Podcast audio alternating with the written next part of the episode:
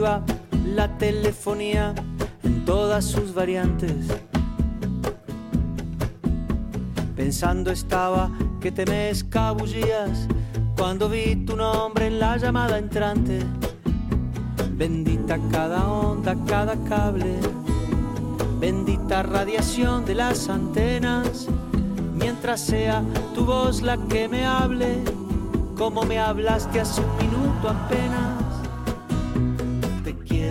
Te quiero, te querré, te quise 12 y siempre. 21 minutos, como bien decía Jorge Drexler, bendita la telefonía, sí. Lo que no es tan bendita es la tarifa, el cargo telefónico que recibimos esa factura a final o a principios de mes que a veces nos genera algunos quebraderos de cabeza y más cuando la pasada semana comprobamos, nos lo comentaba la Asociación de Personas Consumidoras y Usuarias Vascas, alertaban acerca del riesgo que suponen los cargos inadvertidos en las facturas telefónicas, en especial en el caso de la tarificación adicional y, como bien explicaban, cargos inadvertidos, es decir, que pasamos por alto a la hora de revisar nuestra factura. Para conocer de cerca esta alerta que lanzaban desde la Asociación de Personas Consumidoras y Usuarias Vascas, nos acercamos a Miquel Muñoz, que es abogado de ECA ACUB, de esta asociación y experto en consumo. Eguardión, Miquel.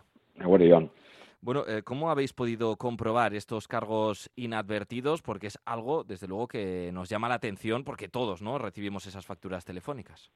Bueno, a ver, esto es más que nada casuística, ¿no? Date cuenta que dentro del top 3 voy a poner, ni siquiera te voy a decir el top 5, el top 3 están primero los bancos, luego las compañías aéreas y por último la telefonía. Lo que sí es una constante es a lo largo de la historia del consumo. Siempre vamos a tener reclamaciones de compañías telefónicas, de todas. Obviamente estamos pensando en las mayoritarias, luego hay algunas de low cost, pero es como una constante, simplemente porque no sabemos muchas veces lo que contratamos y como tú preguntabas, cómo es que salen cargos inadvertidos. Eh, yo creo, si habría que decir dentro de esa casuística que hemos visto muchas facturas de muchos socios y de gente que nos consulta, para mí el dato importante es que suelen ser pequeñas cuantías. Claro, si yo estoy acostumbrado a pagar una cuota mensual de 40 euros, date cuenta que hemos eliminado el papel, pues muchas veces dices, ah, 43. Pues no sabes si se aplica o no el IVA o no tenemos un, realmente un control de las partidas que se cobran. ¿Cuál es el consejo que siempre damos? Pues que revisemos de forma detallada estas facturas, ¿no? Porque muchas veces tendremos que verificar algún tipo de condición. Muchas veces nos dan una oferta por teléfono, nunca solicitamos la grabación de voz, que sería uno de los primeros consejos para dar a los oyentes, y puede haber, pues, algún cargo extra, ¿no? Por eso se llama tarificación adicional. Los ejemplos que yo siempre pongo a la gente, pues si contratamos sin querer o queriendo, porque muchas veces también la gente contrata y pues no lo quiere confesar, ha pasado caso, ca- pues, casos del típico hijo, ¿no? O hija que, que contrata juegos, suelen Sí, ser sí. típicos en la tarificación adicional, horóscopos, servicios de información, pero quiero ampliarlo a cualquier concepto que escape de nuestra cuota. Yo siempre lo hablo bastante contundente. Si yo tengo que pagar 40 euros al mes porque conozco mi cuota fija mensual, nos vamos a alertar cuando nos cobren 43 o 45 porque son pequeños cargos. Uno de los más eh, reclamado es cuando nos derivan a un teléfono de información general. Pues quiero saber el teléfono de información general de una compañía aseguradora, ¿no? O de una suministradora de electricidad o de gas. Entonces, hay esos números, los 1188, 11 212, 20, los 906 que eran antes, que ahora es la tarificación adicional para servicios de juegos, servicios de streaming, pagos a terceros. Entonces, como la casuística es muy grande, por eso te decía, ¿de qué hablamos? De esas facturas que vemos de nuestros socios o de las, la gente, los consumidores y las consumidoras que quieren, ¿no? Pues desmenuzar un poquito la, la factura, tenemos que leer el concepto de la factura, no solo conformarnos con el cargo y que cuando son 3, 5 euros semanales, mensuales, más, pues va, es poco y ni siquiera lo miramos. Entonces vamos a, a ver que pone pago a terceros, vamos a ver servicios de, ¿no? Pues de ocio, etcétera, o llamadas con un coste. Entonces la tarificación adicional se llama adicional porque excede del coste del servicio telefónico normal. Y por favor, a los que nos estén oyendo, siempre que haya una tarificación adicional, reclamarlo. No vamos a pasarlo porque sea poco dinero, ¿no? Claro, eso te iba a preguntar, Miquel, porque bueno, la cuantía, como decías, es tan exigua que ni siquiera la apreciamos, ¿no? Ni siquiera nos llama la atención en la factura, pero si nos percatamos de ello y si somos conscientes de que a lo largo de los meses eh, se nos han sumado cargos eh, que bueno, que hemos percatado eh, pues en esa tarificación adicional, esto es denunciable. Totalmente. Puede ser un servicio que no sepamos realmente si ha habido o no consentimiento. Por ejemplo, yo puedo tener un mensaje en el móvil, dar OK, incluso te pueden decir, ¿quiere usted, no? Pues un mes gratis de, no sé, de noticias, sí, sí, horóscopo, a que le gusten esas cosas. Vale, entonces habría que verlo si ese consentimiento se puede eh, ¿no? pues perpetuar a lo largo del tiempo, como tú has dicho, no pasan los meses, porque el consentimiento tiene que ser positivo, tengo que consentir. No, si usted no dice nada de un mes que yo le he dado algo gratis, entonces el problema con la tarificación adicional es que podemos entrar dentro de la ambigüedad de las cláusulas abusivas. ¿Cuál es el mejor, eh, el mejor consejo que podemos dar a cualquier persona que nos esté escuchando? O sea, independientemente de que nos gusten o no ese tipo de servicios, es que digan a su operadora, o sea, a su empresa de telefonía, que no está dispuesto a tener ningún cargo de tarificación adicional. Como hemos dicho antes, los servicios de ocio, como las llamadas de, coste especial, fuera de la tarificación normal, ¿no? los, teléfonos de información.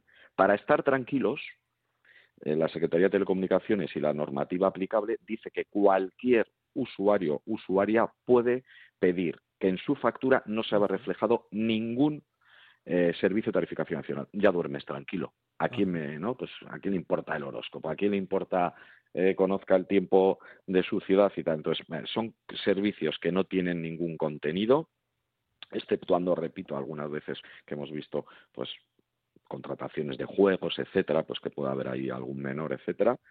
Y el mejor consejo es eliminar estos servicios de nuestra factura de una forma contundente. Llamo a mi empresa de telefonía y como es un derecho que me asiste con la eh, la legislación y la norma de la Secretaría de Telecomunicaciones, ya sé que siempre me van a cobrar esa cuota que he contratado y esa cuota que me da seguridad jurídica, ¿no? Pues mis 40 euros al mes, mis 50 euros al mes, lo que haya contratado al mes. Es decir, si se lo comunicamos a nuestra empresa de telefonía, eh, le podemos, eh, bueno, subrayar que no queremos tarificación adicional y por lo tanto nuestros cargos no se sumaría esta tarificación por mucho que caigamos en alguno de estos engaños.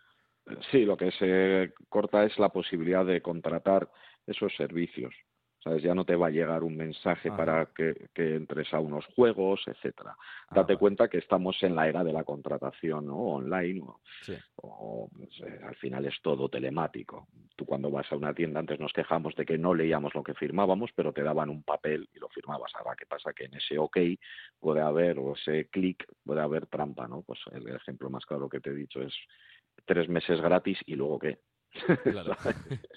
y si luego, mm, sabes, es algo que yo no me he dado cuenta porque decíamos que, los cargos no eran muy grandes, que a veces sí, tú has dicho que son pequeños, yo también, pero hay gente muy dejada o que la primera factura no la reclama, pero hemos visto cargos bastante grandes. A lo mejor de si la, factura es de 80 euros, date cuenta que 40 euros en tarificación adicional es el 50%.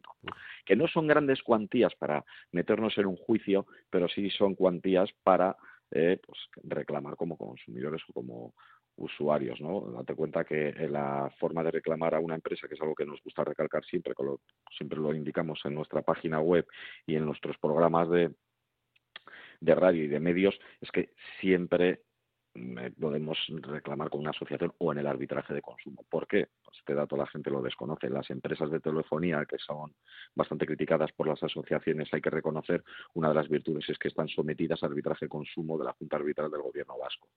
Lo traduzco es que se puede reclamar a cualquier compañía de telefonía con la misma eh, seguridad jurídica que una sentencia, como si fuera un juez, pero se tramita ante un árbitro de consumo que es totalmente gratuito. Lo pueden hacer los propios consumidores ante el gobierno vasco o mediante una asociación. Entonces, no vamos a decir, va, como son 40 euros, lo vamos a dejar pasar.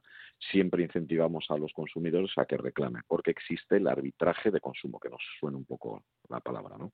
Mm. Desde luego importante ¿eh? tenerlo en cuenta porque bueno es más sencillo no parar eh, los pies a este tipo de empresas de telefonía cuando sufrimos estas bueno no tanto estafas sino microengaños no que nos van colando en esas eh, facturas que recibimos que bueno que a veces tantos dolores de cabeza como decía nos generan a veces pasamos inadvertidos, pero si nos damos cuenta, pues no está de más llamar a nuestra empresa de telefonía. Esa es la principal recomendación que lanzáis, ¿no? Y decirles que no queremos tarificación adicional en nuestra factura. Mm, yo creo que ahí lo has dejado claro. Y luego un matiz que no he hecho yo y que lo has hecho tú muy bien es que, claro, no son estafas. A veces nos encontramos con temas muy graves de phishing, de phishing, cuando tú das datos, tal. No, estos son pequeños servicios, tarificaciones adicionales, que significa que te cobro, a, yo que sé, un euro el mensaje por decirte cuál es tu horóscopo hoy o por decirte el tiempo o has contratado un juego. Son pequeñas cuantías que seguramente si cogemos la normativa, repito, de la Secretaría de Telecomunicaciones, pues no ha habido un consentimiento prestado de forma libre. O sea, no son grandes cuantías, pero suelen pasar eh, inadvertidas. Entonces, bueno, pues ya sabes que aquí reclamamos todo, desde los gastos hipotecarios, que son mucho dinero, las cláusulas suelo, hasta la facturita de, de tu compañía de teléfono. Yo creo que tenemos que ¿no? tener peso como conciencia de persona consumidora usuaria y reclamarlo todo. Vamos. Pues Miquel Muñoz, todo muy bien explicado, abogado de la Asociación de Personas Consumidoras y Usuarias Vascas. Te agradecemos que nos hayas podido detallar esta situación. Desde luego una información a tener en cuenta ¿eh? por todos los usuarios y usuarias eh, de este tipo de empresas de telefonía, que yo creo que prácticamente somos toda la ciudadanía. Miquel Muñoz, es que ricasco. Es que ricasco. Agur.